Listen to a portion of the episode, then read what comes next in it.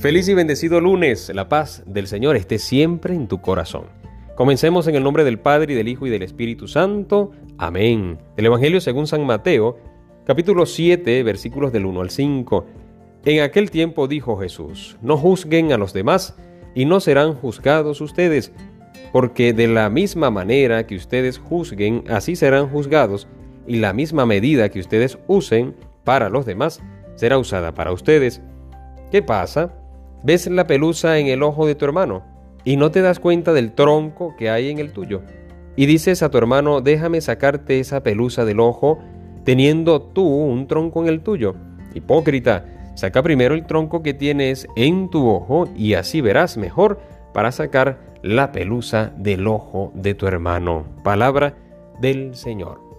Damos gracias al amado por esta palabra que, que tú y yo hemos escuchado Vamos a darle gracias y le pedimos al Espíritu Santo que nos ayude, que nos dé la gracia de vivir a plenitud esta palabra que acabamos de escuchar. A simple vista pareciera difícil eh, poder aconsejar a alguien, ¿verdad que sí?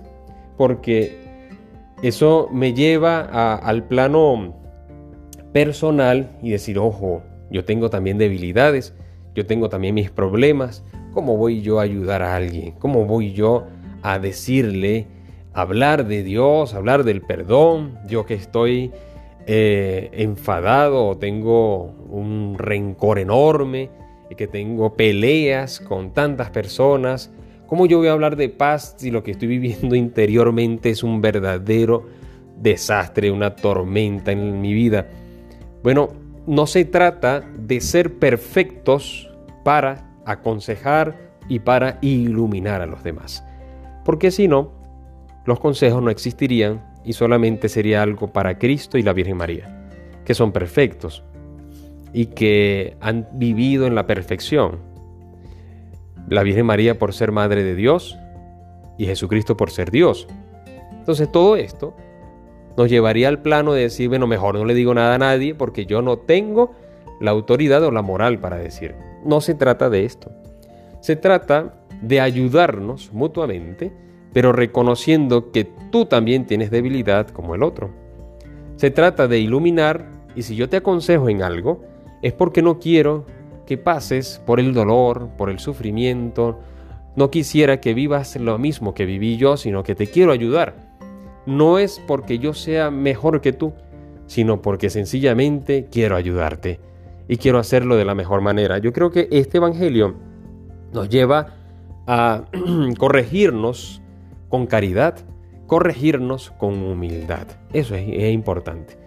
Porque imagínate yo, ¿qué voy a decir? Yo, yo hablo como sacerdote del amor, de la castidad, de la pureza, de la perfección a la santidad, del servicio, de la entrega. Y muchas veces yo estoy viviendo y trabajando en eso. Yo lo estoy viviendo. A veces me ha tocado predicar cosas que yo mismo estoy trabajando. Y eso es lo bello, lo importante, que tú puedes ayudar al otro y cuando ayudas a los demás, te estás ayudando a ti mismo. Pero cuando ayudas con humildad y con caridad. Yo creo que esta es la clave, que tú y yo podamos vivir, ayudar a los demás con caridad y que mientras más ayudes, más vas creciendo. Y mientras más vas ayudando a los demás, a sacar esa pelusa, poco a poco en esa ayuda, en esa entrega, ese tronco de tu vida va saliendo de ti. Así que hoy no nos cerremos, porque yo he escuchado mucho. Yo he escuchado, no, padre, ¿cómo voy yo a esa charla si yo soy el más pecador de todos? Es que no se trata de que tú seas perfecto y que vengas ahora a iluminar y darnos tu perfección. Se trata, una vez más, de guiarnos entre nosotros mismos, de darnos la oportunidad de ayudarnos mutuamente en la misma perfección de Cristo, pero siendo humildes y siendo y viviendo en la caridad. Así que vamos a darle gracias al Señor. Comencemos esta semana ayudándonos mutuamente, reconociendo que no somos perfectos, pero sí nos podemos ayudar, podemos animarnos desde la humildad y desde la caridad de nuestro amadísimo Jesús. Pásala muy bien y que Dios te bendiga y te guarde en nombre del Padre y del Hijo y del Espíritu Santo. Amén. Recuerda, ahora ten fe y escucha que el Señor ya te está hablando.